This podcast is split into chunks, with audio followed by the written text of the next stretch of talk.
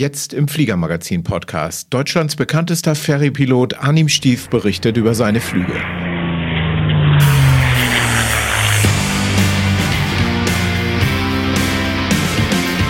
Hallo und herzlich willkommen zum Fliegermagazin-Podcast, dem Podcast von Piloten für Piloten in der allgemeinen Luftfahrt. Ich bin Thomas Borchert, Chefredakteur des Fliegermagazins und mehr über unser Heft erfahrt ihr unter www.fliegermagazin.de Heft. In dieser Folge 28 des Fliegermagazin Podcasts haben wir Arnim Stief ins Studio eingeladen, den wohl bekanntesten deutschen Ferrypiloten. Hallo Arnim, herzlich willkommen. Einen wunderschönen Morgen. Dankeschön. Dankeschön für die Einladung. Ja, herzlich gern. Ähm, ja, ich sag so lässig, Deutschlands bekanntester Ferrypilot, das müssen wir ja gar nicht weiter bewerten, aber ich glaube, du bist schon einer der aktivsten äh, in Deutschland, wenn nicht der aktivste, oder? Das mag sein, bezogen auf die Ein- und Zweimotorigen Flugzeuge bin ich wahrscheinlich einer der aktivsten. Aber zu behaupten, ich wäre der Ferrypilot von Deutschland, das kommt mir dann doch ein bisschen anmaßend für mich selbst vor. Also ich bin ziemlich aktiv, das auf jeden Fall. Und tatsächlich, da sind wir schon mitten im Thema, du spezialisierst dich auf ein- und zweimotorige Kolbenmotorflugzeuge oder fliegst du auch Jets und Turboprops und sowas? Ich habe zwar auch ein Type-Rating für die Citation, für die äh, 551, aber überwiegend sind das Flugzeuge mit Kolbenmotor, manchmal mit Turbine, aber es sind überwiegend Flugzeuge auch mit einem Triebwerk nur. Ja. Was, was macht ein Ferrypilot? Also holst du vorwiegend Neuflugzeuge vom Hersteller ab und bringst sie dann zum Kunden? Oder äh, sind das Gebrauchtflugzeuge oder, oder was? Also, was ist da das Geschäft? Das ist sehr unterschiedlich. Das hängt teilweise von der Jahreszeit ab. Und in einem Jahr kann es sein, dass plötzlich 20 Neuflugzeuge sind, die zu überführen sind. Im anderen Jahr kann es passieren, dass plötzlich da vielleicht 15 Gebrauchsflugzeuge zu überführen sind. Äh, normalerweise einfach durchmischt. Mal das eine, mal das andere. Manchmal direkt vom Hersteller. Dann kommt der Auftrag auch vom Hersteller. Oder aber der Kunde hat den Auftrag vergeben, möchte das Flugzeug gerne halt haben. Oder aber der Dealer, der Verkäufer, der vielleicht ganz woanders sitzt, hat diesen Auftrag dann entsprechend vergeben. Und bei Gebrauchsflugzeugen könnte zum Beispiel passieren, dass du ein Flugzeug hättest vielleicht, das du in den USA gefunden hast und sagst, das will ich jetzt hier in Deutschland haben. Wer kann mir das Flugzeug rüberbringen? Die Alternative wäre ja, es auseinanderzunehmen und in Container zu packen. Ähm, das ist ja sehr viel, wie soll ich sagen, invasiver für das arme Flugzeug. Ne? Also, weil da muss es einer komplett auseinandernehmen und dann wieder zusammenschrauben. Oder ist das Fliegen durch die Kälte von Grönland und Island das, was das Flugzeug mehr belastet? Ich kann es schwer beurteilen, was die Belastung als solches angeht. Ich weiß, dass es Hersteller gibt, die, wenn sie die Flugzeuge im Container zum Beispiel rüberschaffen wollen nach Europa, diese Flugzeuge speziell präparieren für den Probeflug, den Testflug, den sie drüben machen. In, drüben heißt also USA. Mhm. Und dann das Flugzeug wieder auseinandernehmen, in den Container setzen und dann dauert es immerhin trotzdem noch sechs Wochen, bis das Flugzeug wieder hier drüben in zum Beispiel Deutschland ankommt. Während wir mit dem Beführungsflug machen, das sollte in der Regel, zumindest im Sommerhalbjahr, innerhalb von sieben Tagen komplett erledigt sein. Das heißt, auseinandernehmen, wir haben zum Beispiel schon Flugzeuge gehabt, die wurden uns angeboten, eine Cessna 152 zu überführen. Da war aber die Anfrage schon so gewesen, dass man selbst nicht geglaubt hat, dass aber man es mal der Vollständigkeit halber abgefragt. Oder es wurde uns angefragt eine Extra 300, die nach in den arabischen Staaten überführt werden sollte. Und die haben wir auch abgelehnt, weil das Flugzeug kann nicht IFA geflogen werden, hat keinen Autopiloten drin. Äh, es kann auch, glaube ich, nicht besonders große Höhen fliegen.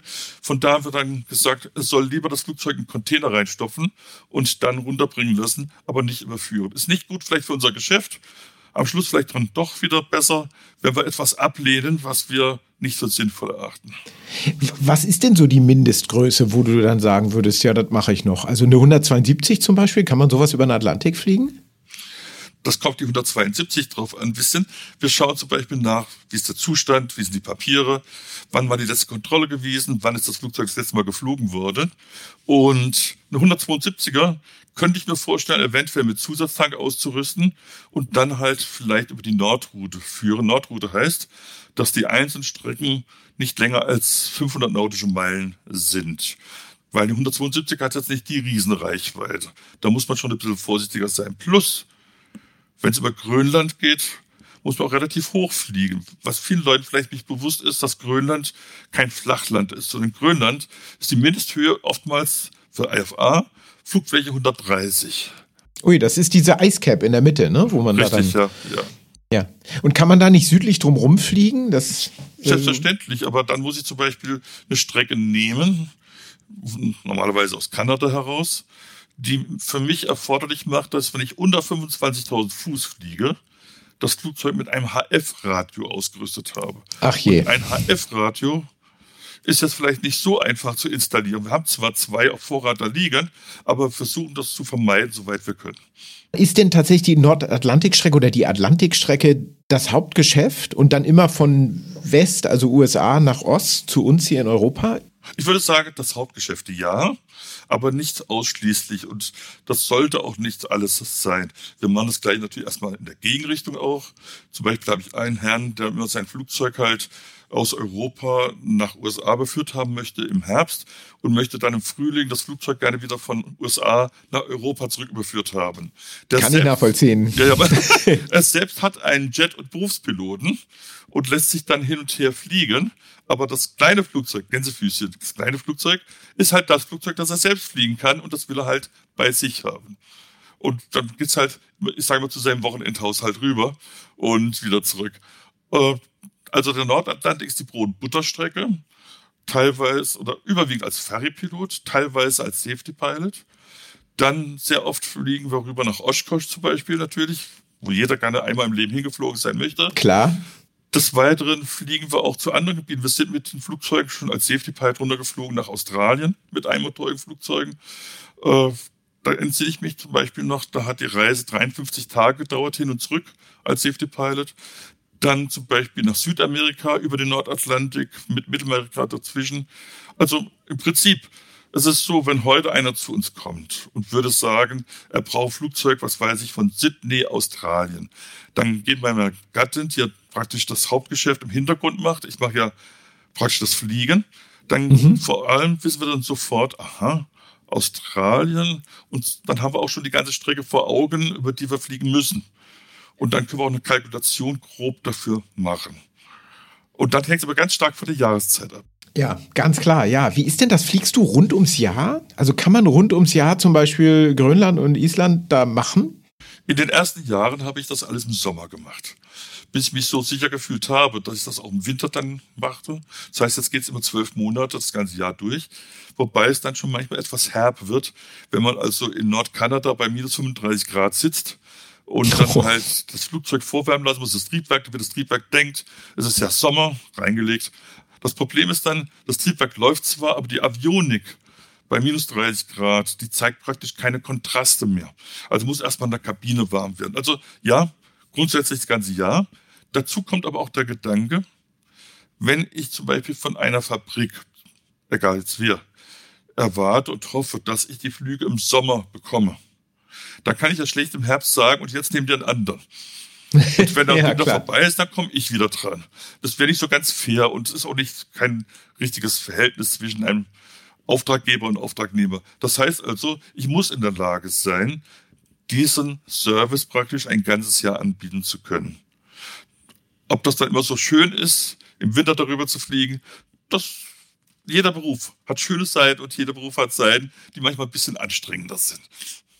Aber du kannst ja nicht bei jedem Wetter, oder? Also manchmal musst du doch dann vermutlich warten, einfach gerade im Winter auf brauchbares Wetter, oder nicht? Kommt auch aufs Flugzeug an, natürlich. Selbstverständlich. Ich denke, eines der größten Sicherheitsfaktoren ist überhaupt Zeit mitzubringen. Niemals unter Zeitdruck einen Ferryflug zu machen, als sich grundsätzlich unter Zeitdruck zu fliegen. Aber bei Ferryfliegen macht das überhaupt keinen Sinn. Das Wetter ist so entscheidend dabei. Plus, ich möchte ganz gerne bei Tageslicht, wenn überhaupt mal, ins Wasser plumpsen. Nicht in der Nacht. ja. Weil in der Nacht, muss ich ganz ehrlich sagen, da rechne ich mir fast null Chancen aus. Bei Tag, da rechne ich mir wirklich noch etwas an Chancen aus, auch mit den Überlebenshilfsmitteln, die wir dabei haben. Aber äh, von daher, im Winter dauert ein Flug allgemein schon länger als im Sommer. Und das Wetter ist entscheidend und die Geduld, die man mitbringt, um gegebenenfalls zu sagen, ich kann heute, ich kann morgen noch nicht fliegen, mal sehen, vielleicht wird es übermorgen was. Und dann lernt man halt mal Ortschaften kennen, äh, wo vielleicht nur 180 Einwohner sind, äh, wo man halt am zweiten Tag das Gefühl hat, den habe ich schon mal gesehen. Das gehört einfach dazu. ja, das, das heißt, du hast schon mehrere Wochen irgendwo in Narsarsuaq oder wie immer diese Orte ja. heißen, da auf Grönland schon verbracht in irgendwelchen Containerhotels. Auf jeden Fall, zum Beispiel in Kulusuk, das ist an der Ostküste von Grönland. Das ist eine reine Schotterpiste und da gibt es nur ein einfaches Hotel man ist aber froh, überhaupt ein Hotel zu haben. Das ist toll, weil da gibt es zum Beispiel nur 180 Einwohner dann. Und da war ich zum Beispiel auch schon mal eine Woche jetzt wieder fest gewesen, weil ich mit einem Flugzeug einmotorig wieder erwartet, wieder der, der Vorhersage von den Meteor, ich sage mal Meteorologen, nicht Meteorologen, von den Meteorologen, dann eben bei 8000 Fuß immer noch in den Wolken war und halt so viel Eis angesetzt hatte, dass das Flugzeug bei voller Leistung nicht mehr steigen konnte, mit immerhin 310 PS. Und dann bin ich halt wieder zurückgegangen und war dann halt diese, diese Woche dort geblieben. Die Leute aber vor Ort sind, wenn man freundlich mit ihnen ist, äußerst hilfsbereit, immer. Wie geht man denn überhaupt mit diesem Risiko um? Ich meine, du hast da einen einzigen Motor, wenn der stehen bleibt, dann wirst du zwangsläufig nass. Ist dir, glaube ich, noch nicht passiert. Aber wie, was macht man da mental? Wie, wie, wie kommt man da mit sich ins Reine? Man versucht, das Restrisiko zu verkleinern. Und da muss man für sich selbst akzeptieren, ob einem das Restrisiko noch äh, es wert erscheint, dass ich fliegen kann oder ob ich sage, das ist mir einfach zu viel Restrisiko. Wir versuchen das Restrisiko halt dadurch zu verkleinern, dass wir mit dem Flugzeug erst ein ganzes Stück über Land fliegen. Haben das Flugzeug erstmal kennengelernt. Dann haben wir eine sehr gute Ausrüstung an Bord fürs Überleben. Das sind praktisch sehr aufwendige Live-Rafts, also Rettungsflöße, die wir an Bord haben. Wir tragen auf jeden Fall Überlebensanzug. Wir haben einen Notsender am Körper, den wir mittragen. Wir versuchen, das Wetter so gut wie möglich zu analysieren. Und wenn wir Zweifel haben, die wir nicht ausräumen können, dann fliegen wir nicht. Grundsätzlich nicht. So von wegen, auch das wird schon gut gehen, ist keine gute Idee zu fliegen. Sondern man muss selbst davon überzeugt sein, wenn man dahin fliegt. Das hängt dann ab vom Flugzeug, das hängt ab von den eigentlichen Kenntnissen, in Bezug auch speziell auf dieses Flugzeug zum Beispiel, von der Ausrüstung. Und wenn man Zweifel hat, zum Beispiel, wenn ich den kanadischen Wetterdienst anrufe, wenn ich drüben bin in Kanada äh, und ich will eigentlich über den Atlantik rüberfliegen nach Grönland, dass ich mir die Wetterkarte voranschaue. Ich rufe den Wetterservice an und wenn ich dann Zweifel habe, immer noch, äh, weil es nicht eindeutig schlecht oder eindeutig gut ist, sondern irgendwo dazwischen, was das Unangenehmste ist, dann rufe ich den Wetterdienst in Grönland an und frage den auch nochmal nach. Den löcher ich, die kennen mich auch schon da drüben. Na klar, ja. ja. Die wissen schon, die fragen immer nur, wo ich dann gerade bin und was ich denn diesmal genau brauche.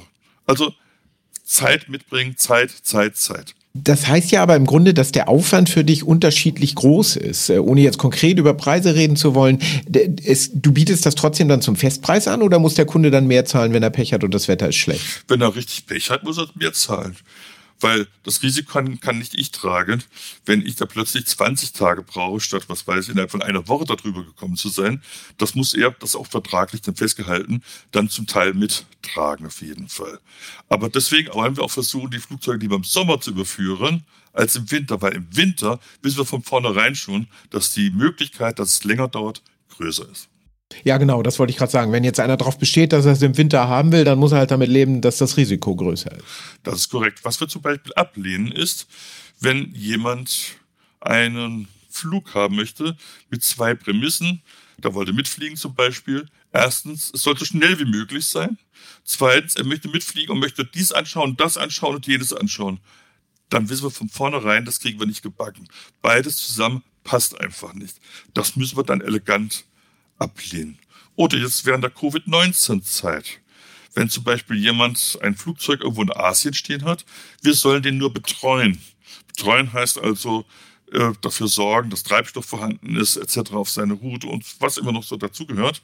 Ach so, was macht ihr auch? Also, dass du gar nicht fliegst, sondern dass deine Frau macht das, glaube ich, hauptsächlich, ja. äh, dass ihr das organisiert und das Management übernehmt und die Vorbereitung und so weiter. Ja, wobei wir dann trotzdem natürlich dann noch Agenturen einschalten, die zum Beispiel die Permissions, also die Genehmigung einholen. Und darüber hinaus trotzdem ist es einfach so, wenn halt dann die Leute jetzt während der Covid-19-Zeit sowas machen wollen, dann lehnen wir es auch ab. Weil wir wissen ja selbst nicht ganz genau, wie es aussieht zum Zeitpunkt, wenn die Leute dann tatsächlich fliegen wollen. Und da sind so viele Restriktionen drin. Manche Länder wollen überhaupt keinen sehen, mit kleinen Flugzeugen dem Moment, dass wir von vornherein wissen, dieser Mensch, dieser Auftraggeber wird unzufrieden sein am Schluss. Weil wir können einfach nicht das erfüllen, was er sich vorstellt. Es ist einfach praktisch nicht machbar. Und ja, klar. Dann lassen wir lieber die Finger davon. Also wir haben gelernt im Laufe der Zeit, nicht jeder Auftrag, der herangetragen wird, ist sinnvoll auch anzunehmen. Verstehe, ja. Wie läuft denn das überhaupt jetzt in der Covid-19-Zeit? Bist du als Flight Crew äh, dann immer, also hast du da immer die Möglichkeit, in die gängigen Länder reinzukommen oder ist das komplizierter? Es ist allemal komplizierter. Wir müssen sehr viele Telefonate, E-Mails führen, bevor wir geklärt haben, wie es aussieht in den einzelnen Ländern. Aber ich habe zum Beispiel den Vorteil, ich habe ein Crew-Visum. Mit dem Crew-Visum darf ich auch jetzt in die USA einreisen, um ein Flugzeug abzuholen oder hinzubringen. Mit einem normalen B1, B2-Visum, das die normalen Geschäftsleute haben oder den man als Tourist hatte, kann man zurzeit nicht einreisen in die USA, ist untersagt.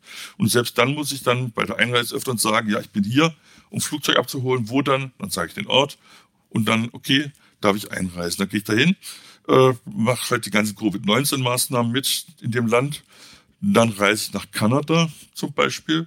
In Kanada wiederum darf ich als Crew einreisen, aber nur als Crew. Also da sollte ich jetzt nicht das Flugzeug vollgestopft haben mit Kindern etc. Die würden mich da nicht reinlassen. Das wird nicht akzeptiert. Und dann werde ich dort im Allgemeinen sehr höflich empfangen, vorgewarnt, dass ich mich nicht anstecken soll, weil sie selbst einen hohen Inzidenzwert haben. Von dort aus geht es zum Beispiel dann an die Ostküste. Da muss ich in Hotelquarantäne gehen. Das heißt, ich werde ja ins Hotel gebracht, gehe dort halt aufs Zimmer und ausnahmsweise habe ich mal Zimmerservice, den es dort nicht gibt, weil ich kann aus dem Zimmer heraus Essen bestellen und äh, das heißt, das Essen wird dann gebracht an die Tür und dann soll ich einen Minute später die Tür öffnen, dann kann ich das Essen reinholen. Oh Gott. Das ist alles okay. Hauptsache, man weiß es vor. Das ist ja immer das Handicap. Aber das gehört zum Feriending ja. halt dazu.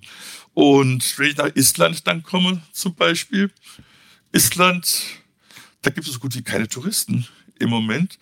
Ich bin aber unter den Einheimischen, nicht der Rumtigere, der Einzige, der eine Gesichtsmaske trägt. Das heißt, der Tatsächlich? Ja, ja. Aber selbst diejenigen, die dort einreisen, müssen, wenn sie also als Einheimisch sogar zurückkommen mit Linie, müssen dann erstmal einen Covid-19-Test machen, fünf Tage in Heimquarantäne gehen. Am fünften Tag dürfen sie den zweiten Test machen und wenn der negativ ist, dann sind sie erst richtig eingereist. Als Crew bin ich davon ausgenommen. Bisschen pervers, aber ist so. Also als Crew in einer ganz kurzen Zeit darf ich halt einreisen mit entsprechenden Auflagen. Aber ich muss nicht dann einen Test machen und fünf Tage Quarantäne gehen. Und wenn du dann zurückkommst, musst du hier äh, dann in Quarantäne? Es kommt darauf an, welches Land ich gehe hier zum Beispiel, also auch Bundesland. Äh, wir haben ja sehr unterschiedliche Aussagen gehabt bezüglich der Bundesländer hier. Und äh, wenn ich dann hier bin, dann zum Beispiel bin ich jetzt vor kurzem gerade fünf Tage wieder Quarantäne gewesen, habe am fünften Tag meinen Test gemacht und damit war ich wieder frei, mich bewegen zu dürfen. Und die fünf Tage durfte ich dann Heimquarantäne sein. Ja. Aber während Covid-19 läuft jetzt auch nicht so furchtbar viel, ehrlich gesagt, weil zum Beispiel Grönland ein Notem rausgegeben hat, dass also man dort in ganz Grönland zurzeit nicht landen darf, nur in Nassaswag, aber auch nur zum Tanken. Und das bedeutet im Winterhalbjahr, dass man zwangsläufig, wenn man dort nur zum Tanken reingehen darf, viele, viele Stunden über dem offenen Wasser in der Dunkelheit fliegen muss. Das wollen wir nicht. Dafür hängen wir zu sehr an uns. Ach ja, stimmt, ja. Ah, das ist im Winter ist es da oben ja auch dunkel, ja. Ne? Da hatte ich jetzt gar nicht drüber nachgedacht. ja. Also, ja, logisch. Ja, ja. Wenn ich da übernachten könnte, könnte ich doch eher damit leben, weil dann kann ich die Strecken halt dann äh, an dem einen Tag eine Strecke fliegen, am nächsten Tag das nächste. Jetzt muss ich aber an einem Tag alles zusammenfliegen, was ich bei Tageslicht durchaus machen würde, aber bitte nicht in der Dunkelheit. Es mag Leute geben, die machen das in der Dunkelheit, aber da kommen wir zu dem Punkt Restrisiko. Das Restrisiko, das ich haben möchte, schließt aus, dass ich so lange Zeit über dem Wasser fliege in der Dunkelheit, einmotorig.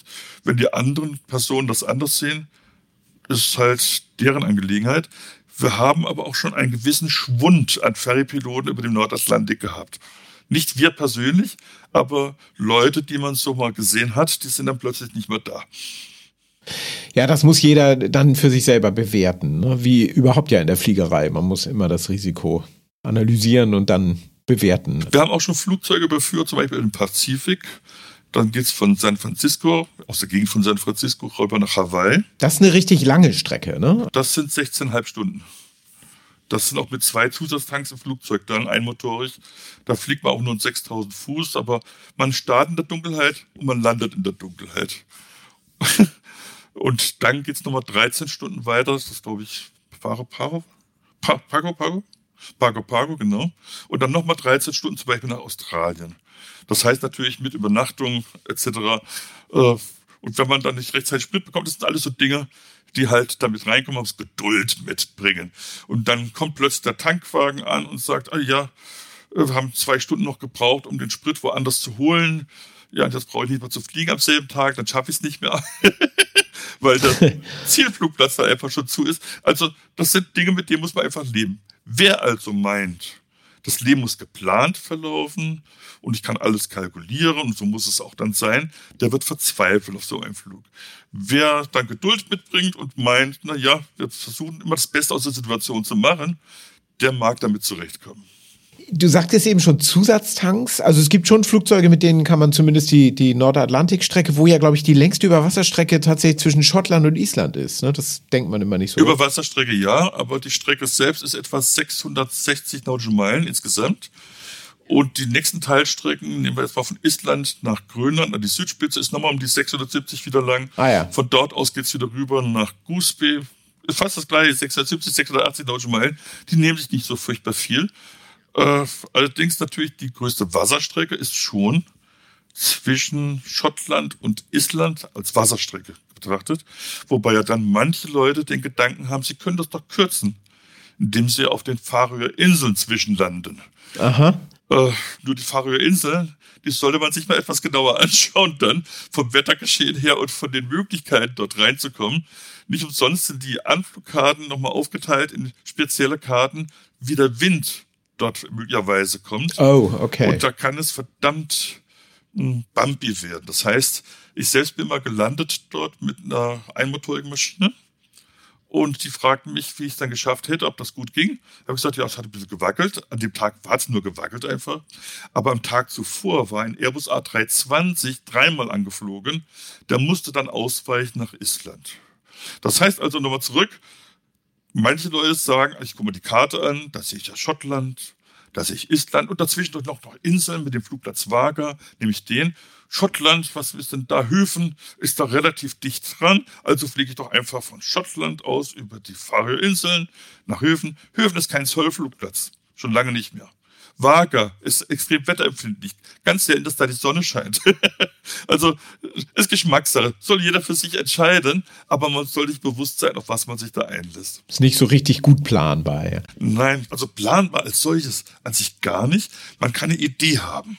Nehmen wir an, jemand wollte nach Oshkosh fliegen dann sollte er bitte nicht sagen, also ich fliege innerhalb von fünf Tagen jetzt nach Oshkosh oder drei Tagen, sondern das Beste wäre, er fliegt, was weiß ich, zehn Tage vorher los, weil er dann ohne Zeitdruck ist. Wenn er zu früh da ist, ist er halt zu früh da. Dann kann er sich noch wunderschön andere Dinge anschauen.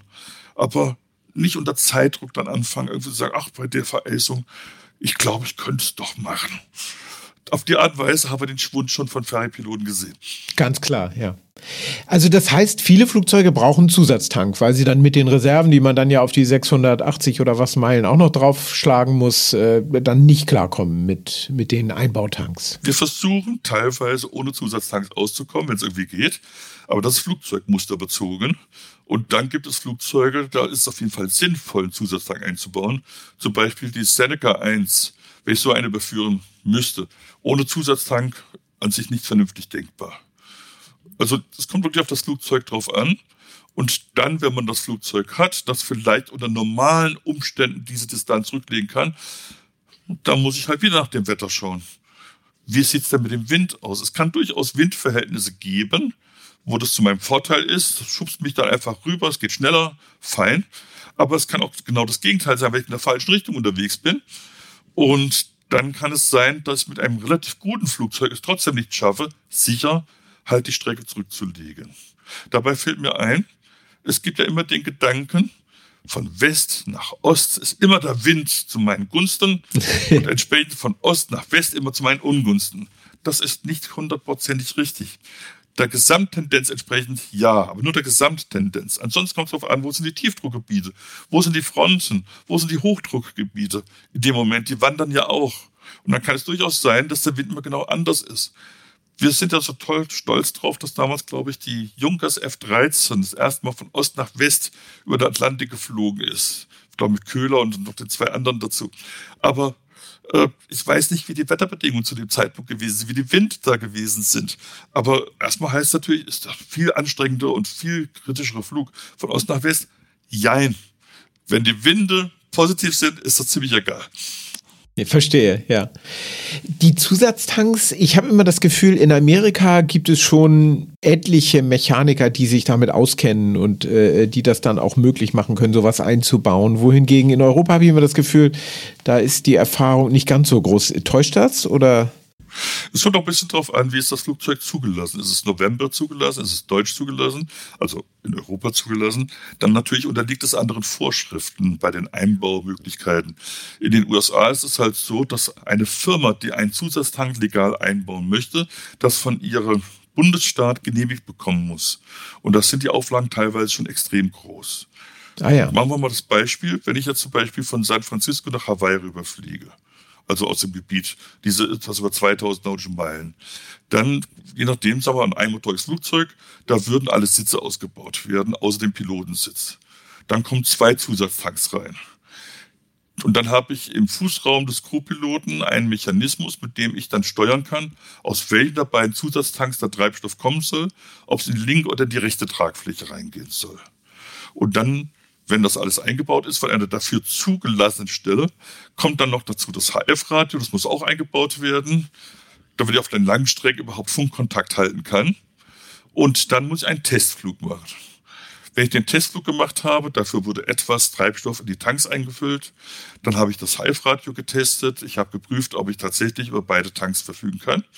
Danach landet man, jetzt tankt man komplett voll für den nächsten Tag, wo man den Ferryflug beginnen möchte und muss unterschreiben, dass eben das Ganze auf eigene Verantwortung läuft.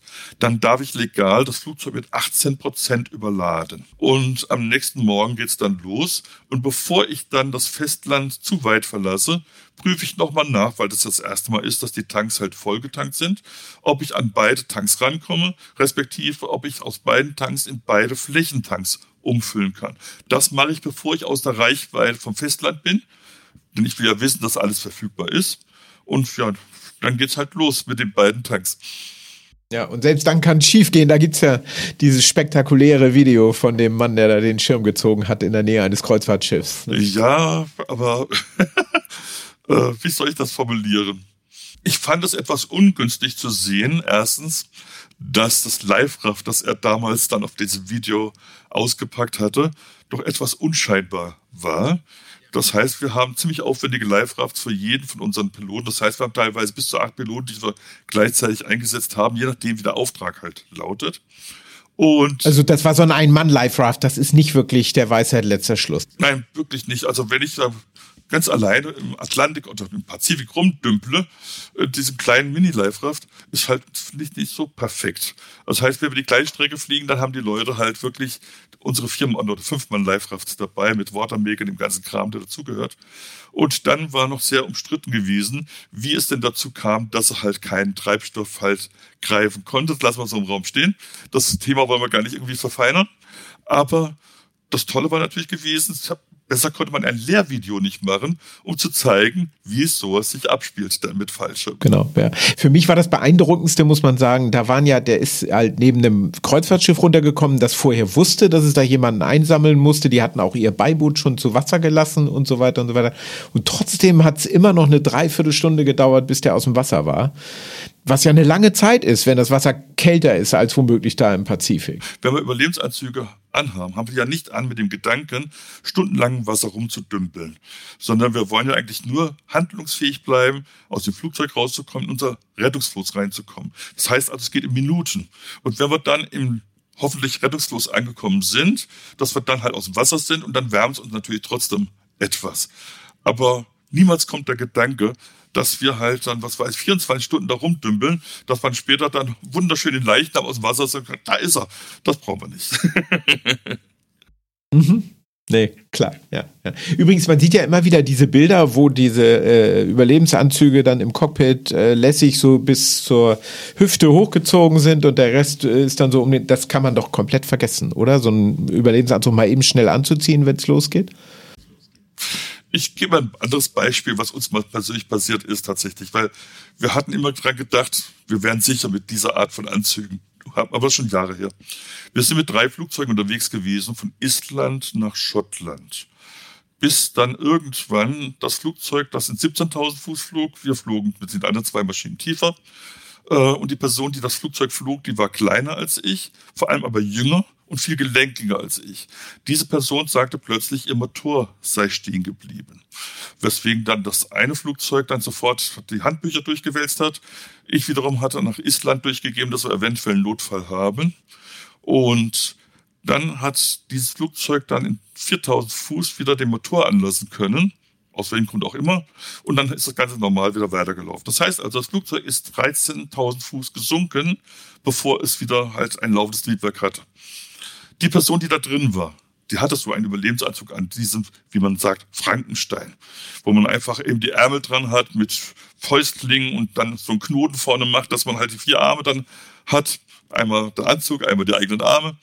Und diese Person, die sagte später, sie habe versucht, in diesen Überlebensanzug jetzt richtig hineinzukommen. Das sei ihr nicht gelungen, dieser Person. Dann hat diese Person versucht, aus dem Überlebensanzug rauszukommen. Das hat, ist ja auch nicht gelungen, dieser Person. Das muss man erstmal auf der Zunge zergehen lassen. Und daraufhin haben wir gesagt, mit diesen Anzügen können wir nicht wirklich das Überleben unserer Leute sichern. Und jetzt haben wir halt ganz andere Anzüge, die halt komplett angezogen werden.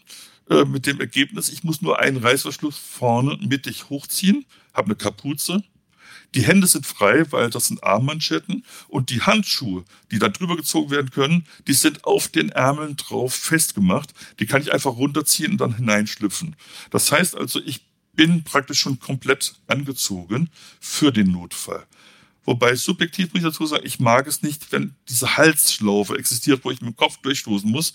Aber das ist subjektiv. Das mag ich nicht und deswegen diese Anzüge nehme ich gar nicht. Ich glaube, wir haben bei uns im Büro etwa um die 14 oder 15 Anzüge. Sechs davon von den neueren, die wir gerne einsetzen. Und die anderen neun, das ist halt Anschauungsmaterial bei unseren Seminaren zum Beispiel. Genau. Ähm, das sind diese dicken Neopren-Dinger, ne? die, die äh, wirklich wahnsinnig unbeweglich machen. Die modernen Anzüge haben ja auch tatsächlich Gore-Tex, sind atmungsaktiv. Das heißt, man, man kann da eigentlich ganz. Ich habe auch einen, äh, und mir geht das genau wie dir, ich habe auch einen mit Reißverschluss und ich weiß genau, wenn ich an irgendwas denken muss, bevor es ins Wasser geht, ist, dann ist es den Reißverschluss zuzumachen. Die kann man wirklich gut tragen. Ich habe sie nur über der Nordsee bislang benutzt und in Norwegen, aber schon da ist es so, man fühlt sich eigentlich ganz wohl mit dem Gedanken, wenn jetzt hier selbst in Küstennähe, also in so einem Fjord in Norwegen, ist das ja auch nicht unbedingt so, dass man ganz schnell ans Ufer klettert. Nein, also es beruhigt einen schon. Du sprachst eben von den Seminaren. Ähm, die machst du ja, glaube ich, über die AOPA Deutschland, ne? dass du die anbietest. Das ist korrekt. In Egelsbach, in den Räumlichkeiten der Oper dort biete, oder biete ich diese Seminare an. Wobei, früher haben wir es gemacht einmal im Jahr, und zwar im Herbst, dann wenn die Tage kürzer geworden sind und das Tageslicht kürzer geworden ist, die Leute dann halt nicht mehr so viel geflogen sind und dann halt ihren Träumen nachgehangen haben. Da haben wir halt dann dieses Seminar veranstaltet, oftmals im Hinblick darauf, dass die Leute dann das Folgejahr nach Oshkosh wollten. Und dann haben wir angefangen, weil es mal mit dem Termin nicht geklappt hat, so ideal, mussten wir den Termin im Herbst verschieben um eine Woche. Da konnte nicht jeder beiwohnen. Haben wir gesagt, dann machen wir es halt auch noch mal im Frühjahr zusätzlich. Im Ergebnis dass sowohl im Herbst als auch im Frühjahr, im Frühjahr sogar noch mehr Leute diesem Seminar beigewohnt haben. Und jetzt haben wir halt schon mehrere von den Seminaren ausfallen lassen, weil wir die nicht als Unterricht machen wollen über den Bildschirm, sondern das wollen wir als Präsenz machen, weil ich will den Leuten in die Augen schauen, ich will zur Verfügung stehen. Wir machen das in Hufeisenform, dass jeder praktisch mir frontal mehr oder weniger gegenüber sitzt. Und vor allem, ich kann das Rettungsmaterial direkt zeigen, denn wir haben es ja sowieso. Und dann kann ich zeigen, negatives Beispiel, positives Beispiel. Ja. Und da kann man schon mal einen Eindruck gewinnen. Ich habe so ein Seminar bei dir auch schon mitgemacht. Äh, kann man schon mal einen Eindruck gewinnen, äh, was denn so eine Atlantiküberquerung tatsächlich beinhaltet und was man da so bedenken muss. Ne? Und ich, ich hoffe, ja, absolut. die Leute, weil es, es endgültig wird es nie sein. Ich bin, ich sage immer, ich bin der Einäugige unter den Blinden, weil ich halt das jetzt schon öfters erleben durfte, mir das anschauen durfte, Ideen entwickeln konnte, wie ich was mache, was sinnvoll erscheint und aus der Erfahrung berichten kann. Aber perfekt wird man nie in dieser Materie. Und dann kann ich halt aus dieser Erfahrung heraus den Leuten berichten, was ich der Meinung bin, was man bedenken sollte bei dieser Art von Fliegerei. Und da kann ich immer wieder empfehlen, wenn ihr sowas selbst machen wollt, macht's im Sommer. Aber bitte nicht im Winter. Halt. Und mit viel Zeit, das hattest du ja eben auch schon gesagt. Richtig viel Zeit mitbringen. Ja. ja. ja. Und Sommer ist nicht unbedingt die Länge eines Sommers, wie ihr, wir ihn hier kennen, sondern Sommer heißt vielleicht irgendwo zwischen you know bis August, vielleicht noch in September hinein, aber dann erst werden die Tage schon kürzer und die Temperaturen werden schon dann etwas erfrischender. Insbesondere auch die Wassertemperaturen. Ne? deswegen Juni erst, ne? weil, weil vorher ist es einfach sehr, sehr kalt. Ne? Es ist sehr kalt und teilweise äh, werde ich noch das Packeis sehen bei Grönland. Im Sommer nebenbei ist es sowieso schöner, weil im Sommer kalben die Gletscher mehr. Und dann sehe ich mehr Eisberge. Allerdings im Moment ist es halt schlecht, weil halt Grönland es gar nicht so gerne hat. Es ist eine Insel, eine große Insel, wenn halt Fremde reinkommen. Die wollen ja nicht mehr ihre eigenen Leute unbedingt reinkommen lassen. Klar, verstehe. Wie ist denn das eigentlich? Kann man das VFR machen? Äh, ich habe schon gesehen, dass öfteren Ultraleichtflugzeuge geflogen sind.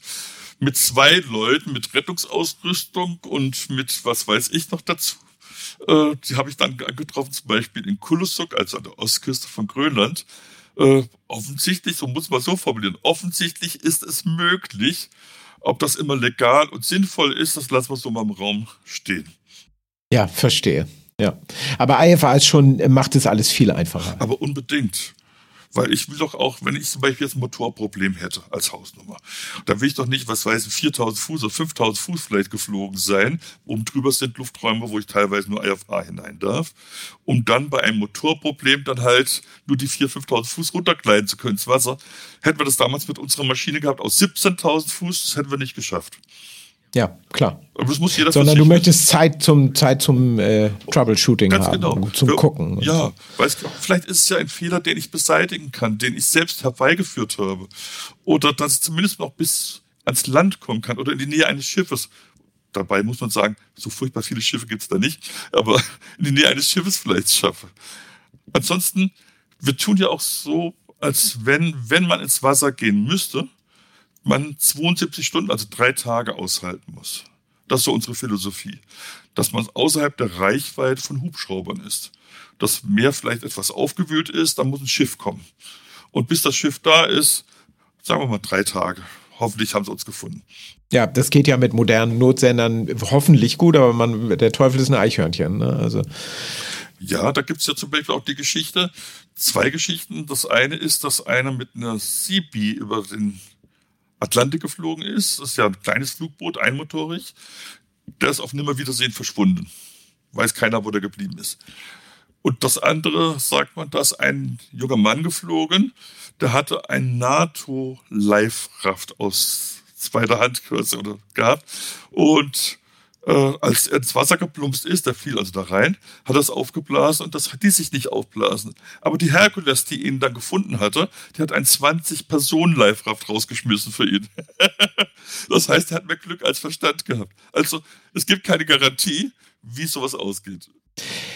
Gab es denn schon mal was richtig Kritisches? Also standst du schon mal kurz vor einer Notwasserung oder irgendwie sowas? Sagen wir es so, ich wusste nicht, ob es eine Notwasserung wird oder nicht und man stellt sich dann darauf ein, dass es eine werden könnte, weil zum Beispiel vor etwa zwei Jahren bei einem Flug von Gooseby, also Ostkanada, zur Südspitze Grönlands nach Nassaswak, etwa 145 nautische Meilen vor Nassaswak, das Triebwerk, waren 17.000 Fuß, äh, nicht Flugbläser, 17.000 Fuß, dann tatsächlich eben das Triebwerk schlagartig sehr rau lief. Und dann weißt du ja nicht im Moment, woran es liegt. Du bist dann dabei, die Temperaturen irgendwie einzustellen. Und du weißt auch nicht, ob das Triebwerk irgendwann vielleicht sich verabschiedet. Und dann bist du immer noch 100 nautische Meilen auf, auf einem Meer draußen und dann nimmst du Funkkontakt auf, du zappelst dann halt rum mit den Einstellungen bei dem Flugzeug, dass du halt nach Möglichkeit äh, das, das Triebwerk am Leben hältst. Und Emergency habe ich noch keinen abgesetzt, aber die Leute kannten mich ja auch drüben in Grönland, wo ich dann hingefunkt habe, gesagt, also ich habe eventuell ein Problem auf Englisch, äh, Rough Running Engine und dann habe ich alle fünf nautischen Meilen meine Position gemeldet, wo ich bin. Im Funk war es dann still gewesen, also man hat nur mal gefragt, wo ich dann bin, wie mir es geht. Dann sieht man irgendwann das Land und ist furchtbar dankbar, das Land zu sehen. Es ist ja so schön, das Land zu sehen. Trotz all der tollen Ausrüstung, die wir an Bord haben, das braucht kein Mensch, wirklich. Und dann die 45 nautischen Meilen bis zum Zielflugplatz, wenn du den dann siehst, ah, das ist ja sowas von toll. Und bin dann mit 15 Knoten Rückenwind gelandet. Alle Leute da am Flugplatz, die einen ja kannten, äh, waren dankbar drum, dass man halt angekommen ist. Zwei Stunden später war ich in einer Inlandsmaschine in der Dash 8 gewesen, wo mich die Stewardess beim Einsteigen gefragt, ob ich der Pilot von dem Flugzeug gewesen wäre. Und da sagte ich ja. Da sagte ich, woher weiß sie das? Ja, das Cockpit hat ihr erzählt, dass das so eine Art Notfall gerade gelaufen ist. Rausgestellt hat sich dann, dass tatsächlich ein Magnet kaputt war. Das Zahnrad im Magnet war ausgefranst und ich hatte nur noch einen Magnet zur Verfügung. Das wusste ich aber zu dem Zeitpunkt ja nicht, erst mal, wenn ich beim Wasser bin. Das Flugzeug wurde dann gesichert mit schweren Betonklötzen. Und ich bin, wie gesagt, weil es ganz wenige Verbindungen gab, mehrere Tage dann keine, bin ich sofort zwei Stunden später mit dem Flugzeug rausgeflogen. Also mit äh, dieser Dash 8 über Nuuk und dann nach Karlsruhe, wie auch immer. Und dann am nächsten Tag gab es einen Sturm.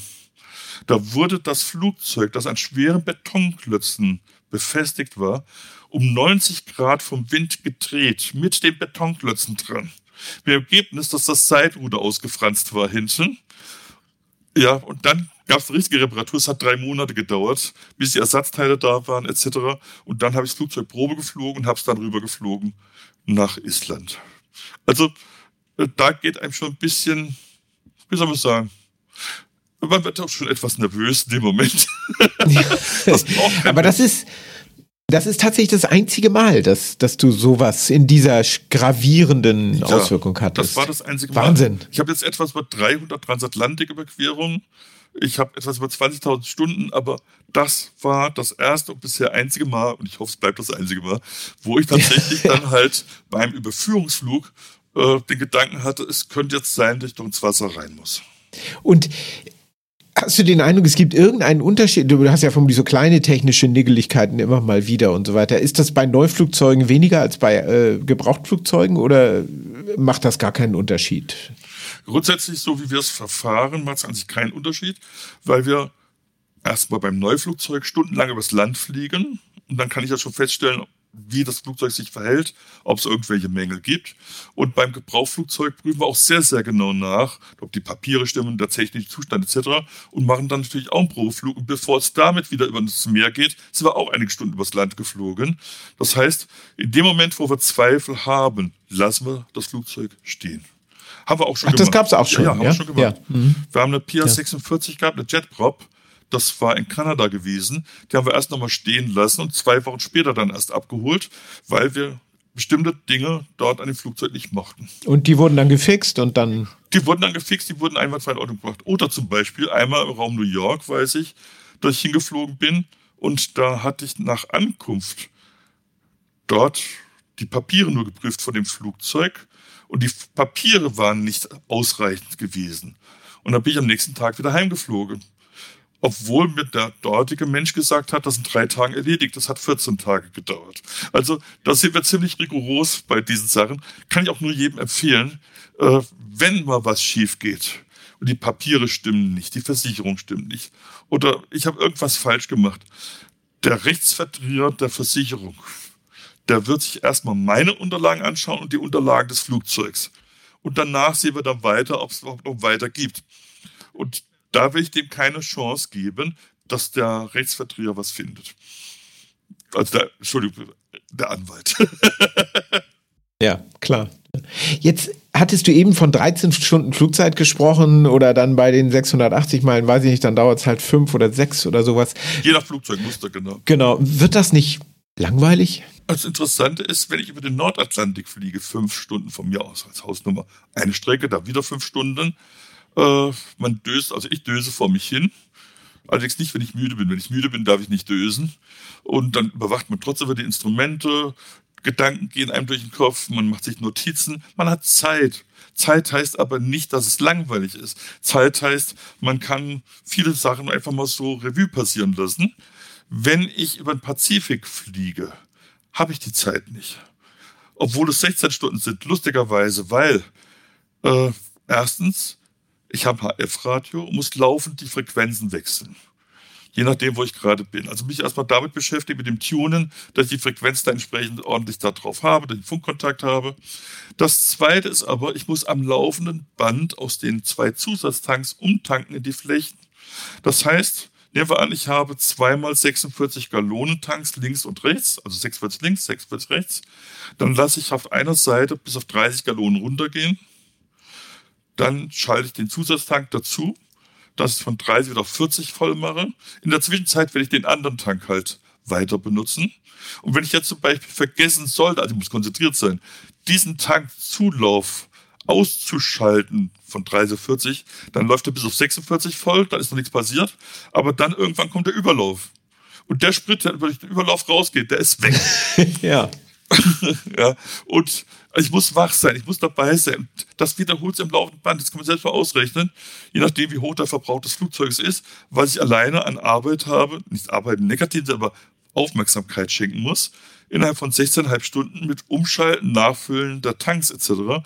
Dazu kommt halt, wie gesagt, dauernd auf dem HF-Radio zu arbeiten. Deswegen der Flug von San Francisco nach Hawaii ist eigentlich mit viel mehr Beschäftigung versehen pro Stunde als ein Flug mit Atlantik. Interessant. Wenn das Wetter in Ordnung ja. ist. Aber es ist nicht so, dass man da jetzt sitzt und ein Buch liest oder sowas, sondern das ist schon. Auch man guckt mal so andere Unterlagen durch, die man hat und prüft mal nach. Man hat sein iPad dabei, guckt vielleicht mal am iPad irgendwas nach, prüft mal seine Termine nach. Also man hat Zeit. Zeit, um halt Dinge mal, wie gesagt, entweder Revue passieren zu lassen oder halt mal was zu schreiben, was man sonst halt ja, vor sich hergeschoben hat. Ja, verstehe. Ja. Jetzt sprachst du eben schon davon, dass ab und zu mal Leute mitkommen wollen. Ähm, also wie ist, wenn ich mir ein Flugzeug neu in den USA kaufen würde, würde ich vermutlich ernsthaft ins Grübeln kommen, äh, mir jemanden zu nehmen wie dich, also einen Experten, und dann mit dem zusammen das zu machen. Kommt das oft vor? Ist das überhaupt möglich? Das Wort oft lassen wir mal weg, aber es kommt hin und wieder vor. Äh, es gibt Ferrypiloten, die nehmen gar keinen mit. Grundsätzlich nicht. Ähm, wenn ich jemanden mitnehme, dann ausschließlich, wenn ich ihn erstens vorher kennengelernt habe. Dann müssen wir es ja riechen können gegenseitig. Man sitzt ja dann schon stundenlang zusammen und vielleicht mag der andere mich ja überhaupt nicht. Äh, dann ist das vielleicht auch nicht so ideal. Klar, ja. Also ist auf Gegenseitigkeit. Äh, das Zweite ist, ich lasse mir einen Vertrag unterschreiben, dass ausschließlich ich bei diesem Flug das Sagen habe. Niemals der Eigentümer, auf gar keinen Fall. Und das Dritte ist, dass der Eigentümer auch Entsche meine Entscheidung immer akzeptiert, was immer ich sage, ich fliege heute, ich kann fliegen, kann bei der wird er nicht fliegen, dass er keinen Einfluss nehmen darf auf die Streckenführung in dem Moment und er muss natürlich pünktlich sein. Wenn ich sage, ich fliege morgen früh um 5 Uhr los und dann werden wir um 4 Uhr abgeholt am Hotel, dann muss er halt da sein. Kann er nicht plötzlich dann kommen, was weiß ich, um halb sieben sagen, ach, das war jetzt doch ein bisschen früh gewesen. Dann bleibt er stehen. ja, verstehe. Das, ich habe schon gehabt, dass ich also mal einen Ferrypiloten, das war ein anderer Ferrypilot gewesen, der mit mir mitflog, um ihm zu zeigen, wie das geht, dass ich am Hotel abgeholt wurde und hatte dann aber mit dem Fahrer abgesprochen, er fährt gleich wieder zurück, um diesen Ferrypiloten noch zu holen.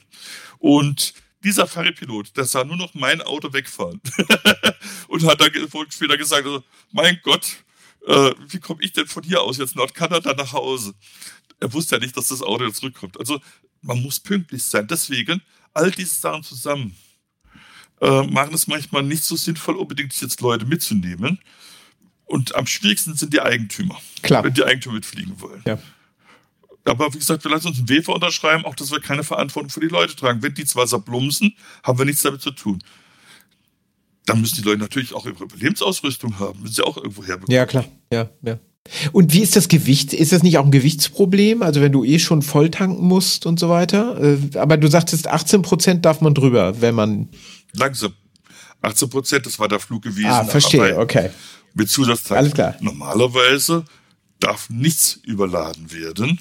Und dann muss man halt zusehen, von Flugzeugmuster zu Flugzeugmuster ist das unterschiedlich. Ich habe ja auch noch meine Rettungsausrüstung, alles Mögliche dabei. Und da muss ich sehen, wie viel Gewicht kann das Flugzeug überhaupt noch mitnehmen dazu. Also das kann man nicht pauschal sagen, muss ich im Einzelfall lösen. Aber wenn es möglich ist, mache ich es ohne Zusatztank, weil dann spare ich mir auch den Aufwand und die Zeit, um den einzubauen, respektive den vorzubestellen etc. Ja, klar. Ja.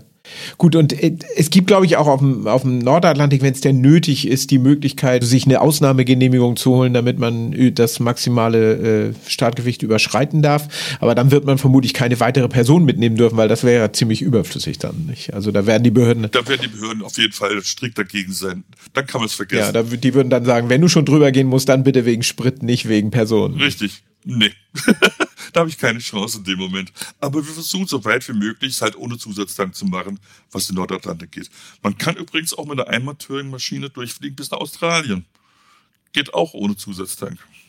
Je nach Flugzeugmuster, aber im Allgemeinen ja. Mit ganz vielen, vielen Zwischenlandungen, wobei man dann allerdings schauen muss, erstmal, wie ist die politische Situation.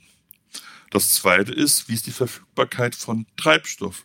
Denn wir sind ja so verwöhnt hier in Europa, ist selbstverständlich, dass es irgendwo immer Afgas gibt. In Nordamerika gibt es auch praktisch an jeder Ecke Afgas. Sobald ich aber diese beiden Teile weglasse, wird es schon arg dürftig mit der Treibstoffversorgung. Und da muss ich zusehen, dass ich meine Strecke legen muss, möglicherweise nach der Verfügbarkeit. Beispiel, ich fliege von Jordanien aus nach Dubai. Dazu muss ich Saudi-Arabien überqueren. Das schaffe ich mit vielen einmotorigen Flugzeugen nicht, also muss ich irgendwo dazwischen landen. Wo lande ich zwischen? Auf einem Port of Entry. Das ist Riyadh zum Beispiel. Port of Entry Riyadh, fein, kostet natürlich entsprechende Gebühren. Teilweise ist dann halt Handling mandatory, muss also sein. Die haben aber kein Afgas. Aber von dort aus kann ich zu dem Flugplatz fliegen, an dem es privat Afgas gibt. Fliege ich dahin, fliege von dort wieder zurück nach Riyadh, weil ich brauche ja auch zum Ausflug ein Port of Entry. Und von dort aus kann ich von mir aus jetzt dann weiterfliegen nach Dubai. Das heißt also, zum Beispiel in Saudi-Arabien, die haben keine Raffinerien, mit denen sie Afgas herstellen. Ein Privatflugzeug ist dort ein Jet. Kein einmotoriges oder zweimotoriges Kolbeflugzeug. Ist ja lächerlich aus deren Sicht heraus. Also muss ich zusehen, wo ich das halt herhole. Und äh, du sagtest eben, ihr, ihr, beschäftigt bis zu acht Piloten. Wer organisiert denn sowas dann? Also da muss ja, im, also im Backoffice sozusagen, muss ja ein Irrsinnsaufwand betrieben werden, um jetzt auf solchen Strecken, die ein bisschen komplexer sind als Nordatlantik, äh, sowas zu organisieren. Das macht alles meine Gattin. Tatsächlich. Also ich habe das unverschämte Glück, dass ich halt wie sich auf das Fliegen konzentrieren kann. Was sehen Sie da? Aber alles, was zum Beispiel die ganzen Vorbereitungen für die Flüge angeht, Streckenführung teilweise sogar festlegen, Verfügbarkeit von Treibstoff prüfen, schauen, wie es mit den Permissions aussieht, das macht alles meine Gattin. Oder ja, zum Beispiel, wir haben sieben Live-Rafts insgesamt. Und wenn wir zum Beispiel innerhalb relativ kurzer Zeit, sagen wir zwei Monate, Flugzeuge in einer Menge, die ich einfach nicht überführen kann, äh, überführen müssen über den Nordatlantik, dann müssen die auch wieder zurückgeschickt werden in die USA für den nächsten Flug. Das heißt, dann sind von mir aus mehrere Leute gleichzeitig über den Atlantik unterwegs und einige Leute sind unterwegs, nachdem die Flugzeuge hier einer 25-Stunden-Kontrolle unterzogen wurden, die weiter zu fliegen irgendwo in den arabischen oder asiatischen Raum.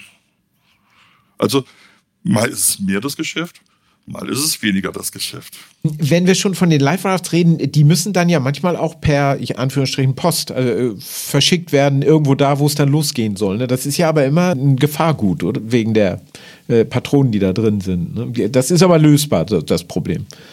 Es ist lösbar, aber man muss schon gründlich suchen, wer sowas versenden kann.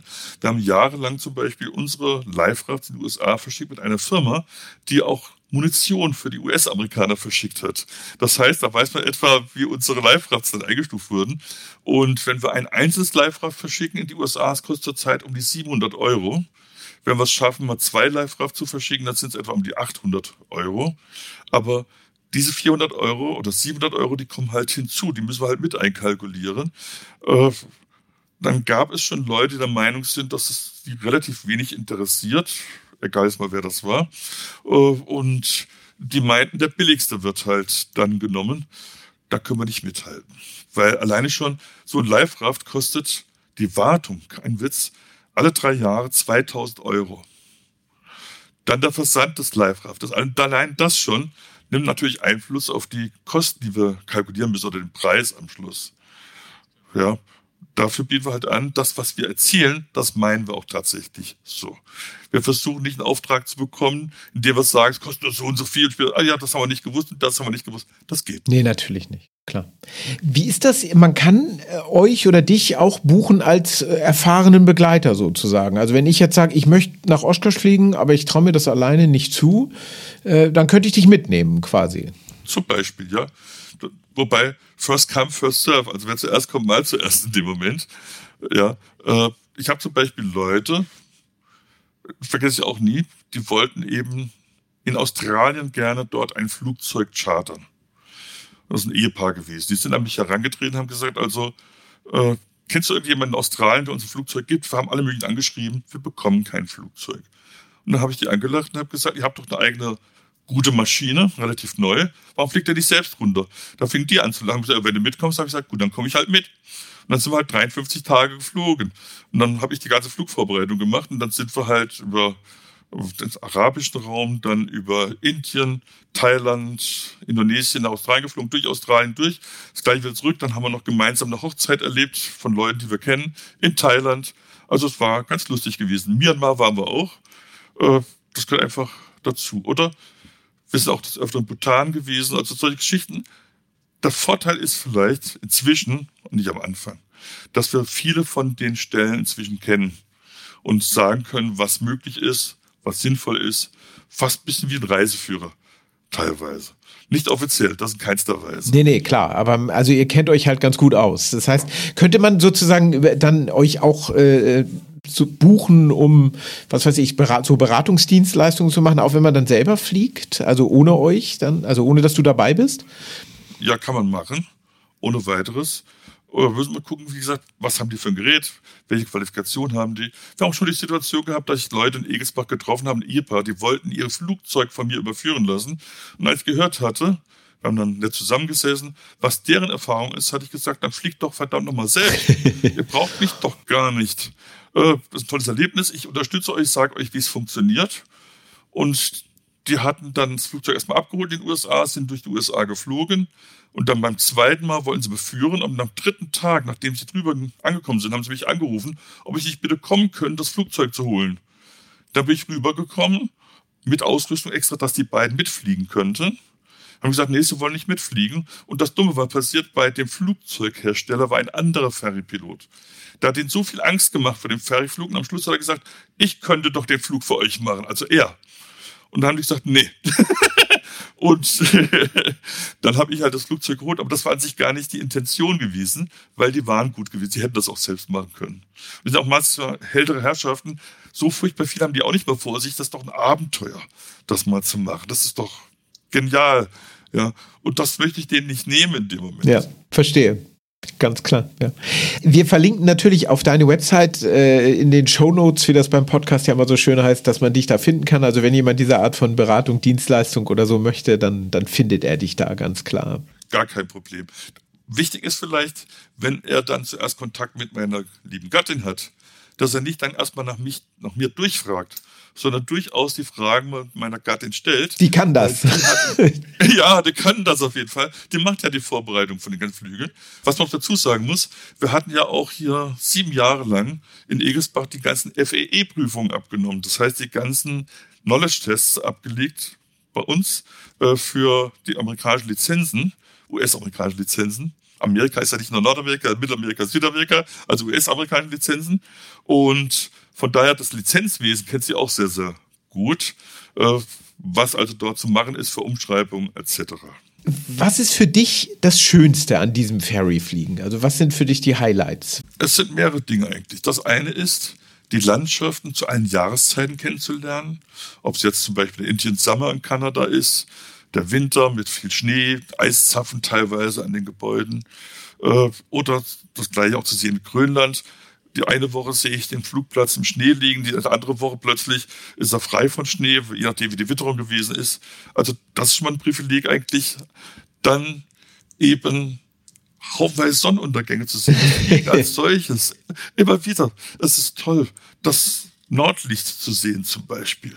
Das ich gesehen habe schon in Grönland, das ich gesehen habe in Island. Es ist viele, viele Dinge. Dann noch dazu vorübergehend es sind ja viele neue Flugzeuge dabei, ist es erstmal mein Flugzeug. Keiner redet mir rein. Das heißt also, das Flugzeug und ich, wir sind alleine unterwegs. Und das ist ein Privileg, das ist wunderschön. Und manchmal verabschiedet man sich dann am Schluss vom Flugzeug, streichelt es mal ganz kurz, sagen, also wünsche alles Gute. In 20 Jahren bist du ein altes Flugzeug, aber jetzt bist du erstmal ein neues Flugzeug. Und also kommt vieles darin eigentlich zusammen, die viel Freude machen, gut tun bei dieser Art der Fliegerei. Du bist, glaube ich, auch schon mal um die Welt richtig geflogen, ne? Also mit. Äh ja, ich bin also insgesamt mehrfach jetzt um die Welt geflogen und war auch der Erste, der das mit zum Beispiel der Cirrus, der mit der G1 gemacht hat, also mit der ersten Generation, äh, mit dem Flugzeug dann komplett um die Welt geflogen ist, ja. Und dann nicht als Ferry, sondern eben mit einem Eigner oder mit jemandem, der mit dir verreisen wollte? Mit jemandem, der mit mir verreisen wollte. Das heißt, ein Herr, äh, der genauso wie ich auch Pilot ist, einfach und das Flugzeug gehört wieder einer dritten Person, die es aber diesem Jahr nicht brauchte. Und dann haben wir halt dieses Flugzeug verwendet und sind damit um die Welt geflogen. Das erste Ziel war halt Australien gewesen und dann ging es dann halt später weiter. Hätten wir am Anfang schon gewusst, was uns alles blüht, hätten wir es vielleicht nicht gemacht. Aber es war ein Wahnsinnsabenteuer gewesen, es war toll. Äh, speziell dann über den Pazifik zu fliegen, oben über die Aleuten halt heimzukommen, an Russland vorbei. Also allein das ist schon wieder eigentlich eine Geschichte für sich. Ja, das glaube ich. Ja, Wahnsinn. Aber das hast du tatsächlich jetzt schon mehrfach gemacht. Mehrfach gemacht, auch mit der Piper Cheyenne zum Beispiel mal um die Welt geflogen. Wobei Piper Cheyenne, das war nicht um die Welt geflogen, das war an sich mehr gewesen durch die Welt geflogen. Wir haben ganz Afrika abgeflogen. Wir hatten den Flug runter bis nach Australien gemacht. Wir sind nach Südamerika geflogen, Nordamerika, Mittelamerika. Äh, also wir haben praktisch die ganze Welt durchflogen mit der Piper Du kommst rum. Ja, irgendwie schon. also ich fühle mich, tatsächlich, ich fühle mich schon privilegiert irgendwo, weil ich habe mehr Glück als Verstand eigentlich, dass ich diese Sachen alle schon erleben durfte. Und da ich, wie gesagt, der Einäugige unter den Blinden bin, ist es dann halt für die blinden Gänsefüße, aber nicht negativ gemeint, hilfreich, wenn ich denen davon erzählen kann, wenn ich denen helfen kann, wie das Ganze halt funktioniert. Weil ich weiß ja, wie mir es gegangen ist bei den ersten Flügen. Als ich das erste Mal durch Afrika geflogen bin, da hatte ich versucht, mich erstmal sachkundig zu machen mit aller Literatur etc. und musste doch feststellen, dass die Welt eine ganz andere war als das, was ich in der Literatur festgestellt hatte. Aber es war toll. Immer, oder? Also ja. ich meine, was du machst, klingt total spannend. Also das äh, auch anregend. Ja, ich frage sehr gerne die Leute zum Beispiel, wenn sie zu mir kommen, von was habt ihr denn als Jugendliche geträumt? Was habt ihr denn gesponnen? Was traust du dich heute selbst kaum noch zu formulieren, was du mal damals machen wolltest, weil das so uns nicht erscheint? Was gibt es da? Und dann gibt es manchmal halt Träume. Ob es jetzt Oshkosh ist, ob es mal über den Atlantik fliegen ist, ob es Australien ist. Machen einfach mal wieder an den Traum glauben und mal überlegen, was müsste ich eigentlich tun, um diesen Traum umzusetzen. Und vieles davon geht. Arnim, vielen herzlichen Dank für die Zeit, die du dir genommen hast, um mit uns zu reden. Spannende Geschichten. Danke, dass du dabei warst. Ganz herzlichen Dank für die Einladung und hat auch viel Freude gemacht. Und die Zeit vergeht ja wie das war Folge 28 des Fliegermagazin Podcasts. Vielen Dank fürs Zuhören. Schön, dass ihr dabei wart. Und mehr über unser Heft unter www.fliegermagazin.de-heft.